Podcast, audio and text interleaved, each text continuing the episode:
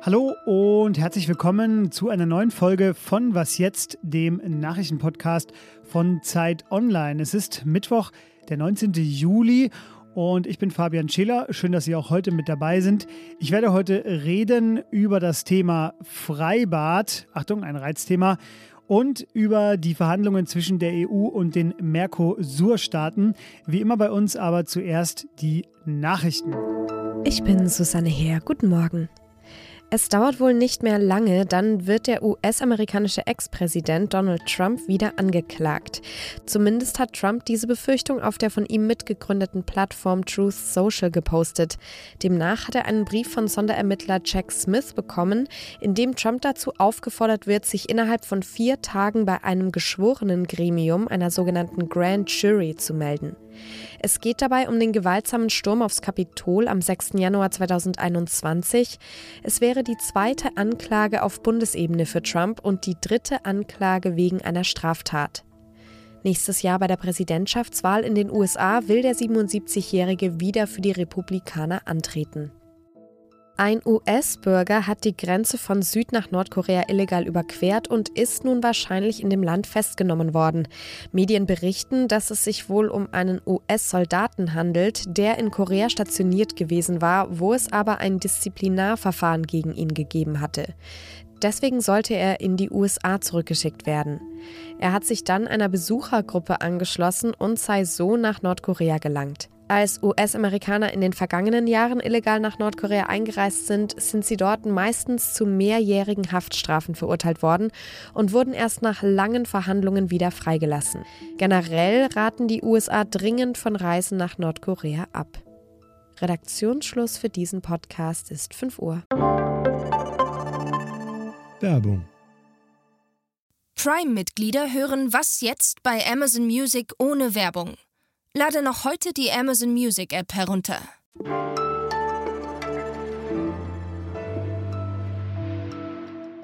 Es wird auch in diesem Sommer über Freibäder debattiert, die wegen Schlägereien geräumt und geschlossen werden. Vor allem zwei Bäder hier um die Ecke sind dabei im Blickpunkt, nämlich das Prinzenbad in Kreuzberg und das Kolumbiabad in Neukölln.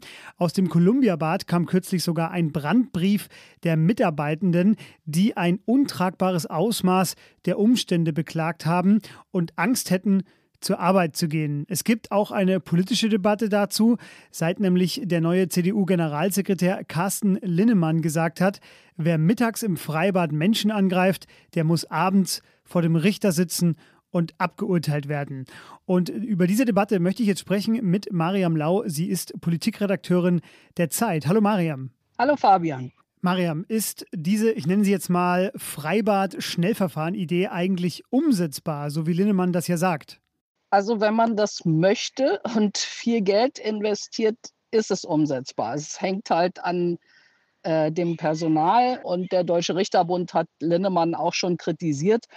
Aber ehrlich gesagt finde ich, es geht auch darum zu artikulieren, ob man den entschiedenen Willen hat, da was zu unternehmen. Und ich glaube, dieser Punkt, den Linnemann machen will, nämlich, dass wenn du im Schwimmbad äh, jemanden verprügelt hast, das keinen großen Eindruck auf dich machen wird, wenn du acht Monate später irgendwie eine Vorladung ähm, bekommst, der leuchtet mir halt doch sehr ein. Mhm. Jetzt ist das ganze Jahr fast schon jedes Jahr im Sommer Debattenthema und es ist jetzt dieses Jahr auch umstritten, ob die Delikte tatsächlich mehr geworden sind oder ob einfach nur lauter darüber debattiert wird, weil natürlich drastische Einzelfälle oder drastische Zwischenfälle dabei sind. Warum ist denn aber gerade das Schwimmbad, also der Raum des Schwimmbads, so ein Reizthema?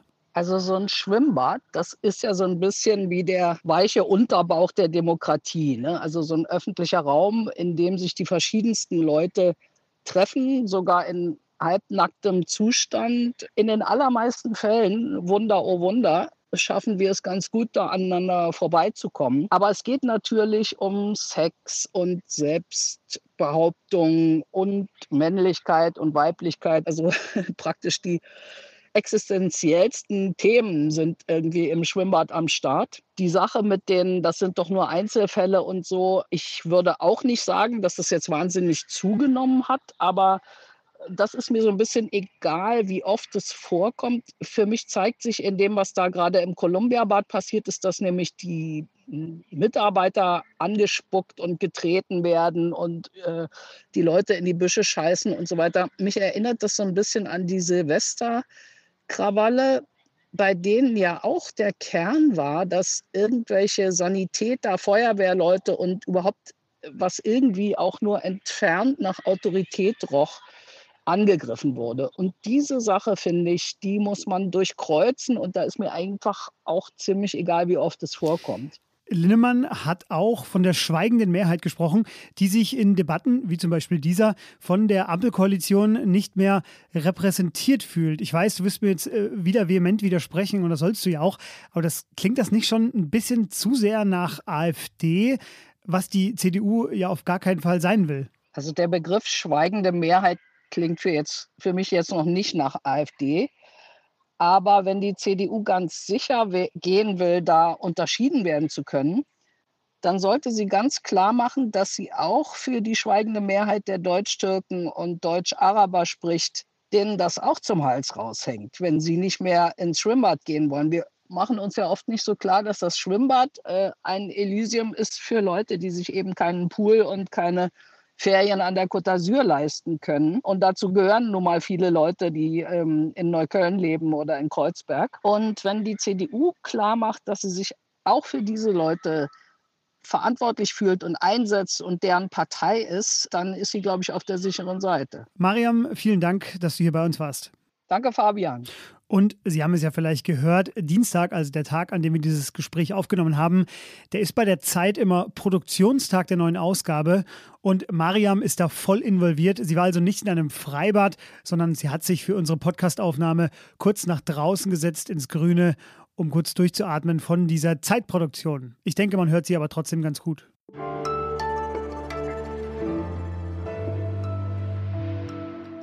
Und sonst so? Sabrina und Dennis aus Hamburg, wo seid ihr? Ich wiederhole, Sabrina und Dennis aus Hamburg, bitte meldet euch. Die Stadtverwaltung Malcesine, die sucht euch.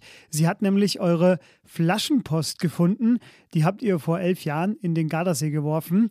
Und die Stadtverwaltung fand eure Nachricht so schön und romantisch, dass sie euch auf einen Urlaub einladen wollen. Also, seht zu und alle anderen bitte jetzt nicht alle auf einmal Glasflaschen in den Gardasee werfen. Danke.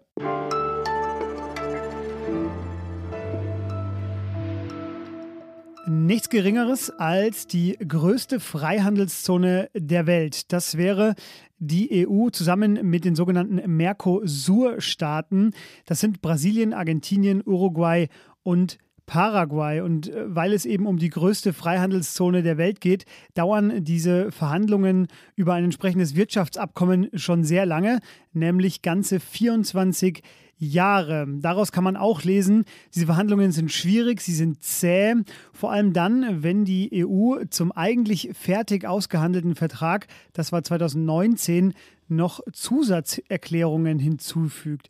Welche das sind und warum sie möglicherweise diese langen Verhandlungen doch noch zum Scheitern bringen könnten, das erklärt mir jetzt Kolja Ruccio aus dem Zeitwirtschaftsressort. Hallo Kolja. Hallo Fabian. Kolja, bring uns doch erstmal alle auf den gleichen Stand. Was ist das für ein Abkommen und warum ist die EU darauf mehr denn je angewiesen? Also der Kern des Abkommens ist eine extreme Zollsenkung und das ist eigentlich natürlich für beide Seiten was Gutes. Weniger Zölle heißt mehr Handel, mehr Arbeitsteilung, am Ende auch mehr Wohlstand. Für die EU ist es jetzt tatsächlich heute besonders wichtig, dieses Abkommen, weil wir uns ja eigentlich von China unabhängiger machen wollen. Die Bundesregierung hat auch gerade so einen China-Plan vorgelegt, eine China-Strategie und das Ziel ist weniger Abhängigkeit von China und eines der besten Mittel, um das zu erreichen, ist Handel mit anderen Ländern zu verstärken. Und deswegen ist so ein Abkommen eigentlich gerade goldrichtig. Mhm. Die EU will jetzt bestimmte Inhalte noch hineinverhandeln. Brasiliens Präsident Lula hat das mal inakzeptabel genannt. Was findet er denn daran so anstößig? Also es geht ähm, um das Thema Klimaschutz, Umweltschutz, Menschenrechte. Das sind alles Sachen, die sind durchaus in dem Abkommen schon enthalten, dass also die beteiligten Partner auch da äh, bestimmte Anforderungen erfüllen sollen. Aber jetzt soll in einem Zusatzdokument soll das nochmal verschärft, präzisiert priorisiert, geklärt werden. Und Lula, der brasilianische Präsident, will zwar den Regenwald schützen, aber er sagt, jetzt diese Forderung noch dazu draufzupacken, das sei zu viel, das ist eine Bevormundung. Auch Argentinien lehnt das ab. Ja, und deshalb ist im Augenblick völlig unklar, ob das am Ende wirklich zustande kommt, das Abkommen. In dieser Woche saßen ja in Brüssel die EU zusammen mit allen Staaten aus Lateinamerika und aus der Karibikregion. Aber es ging eben auch um äh, diesen Freihandelsvertrag mit diesen vier Mercosur-Staaten. Welche Lehre ziehst du denn jetzt äh, aus diesem Verhandlungstango, vor allem für die EU? Also ich denke, im gewissen Maße ist es normal, dass bei solchen Abkommen verschiedene Interessen äh, da sind und man auch lange verhandelt und ein bisschen streitet. Da gibt es auch protektionistische Motive. Man schützt seine eigenen Industrien vor einem Wettbewerb, den man nicht haben will. Ähm, aber man sollte sehen, ich glaube, das ist ein Problem in der EU teilweise. Die EU ist nicht mehr so ein attraktiver, mächtiger Wirtschaftsraum, wie es mal war. Wenn man sich die Zahlen anguckt, 1980 haben wir entfielen 26 Prozent der Weltwirtschaftsleistung nur auf die EU. Heute sind es nur noch 15 Prozent. Der größte Handelspartner des Mercosur ist nicht mehr die EU, war, waren wir lange. Mittlerweile ist es China. Und deswegen ist die EU nicht mehr in der Position, dass sie unendlich viel fordern kann für den Zugang zu ihrem Markt. Wir müssen da, glaube ich, kompromissbereiter werden. Unter der spanischen Ratspräsidentschaft will die EU das trotzdem bis zum Ende des Jahres unterschrieben haben. Aktuell ist der Stand der, dass man auf den Gegenvorschlag aus Südamerika wartet. Da warten wir auch. Kolja hat darüber auch in der neuen Zeit geschrieben, die wie immer ab Donnerstag am Kiosk. Vielen Dank, dass du hier schon bei uns drüber gesprochen hast. Bitteschön. Und das war's am Mittwochmorgen mit Was jetzt? Ich verabschiede mich jetzt für vier Wochen in die Sportredaktion, denn die Fußball-WM der Frauen beginnt. Sie hören und lesen mich dann dort, zum Beispiel im Kicken kann sie Podcast, der auch heute erscheint. Hören Sie da gerne mal rein. Seien Sie außerdem in der Zwischenzeit nett zu den anderen hier, zum Beispiel indem Sie liebe Mails schreiben an Was jetzt? zeit.de. Dort aber auch Kritik und sonstige Anmerkungen zu unserer Arbeit. Ich freue mich drauf. Tschüss.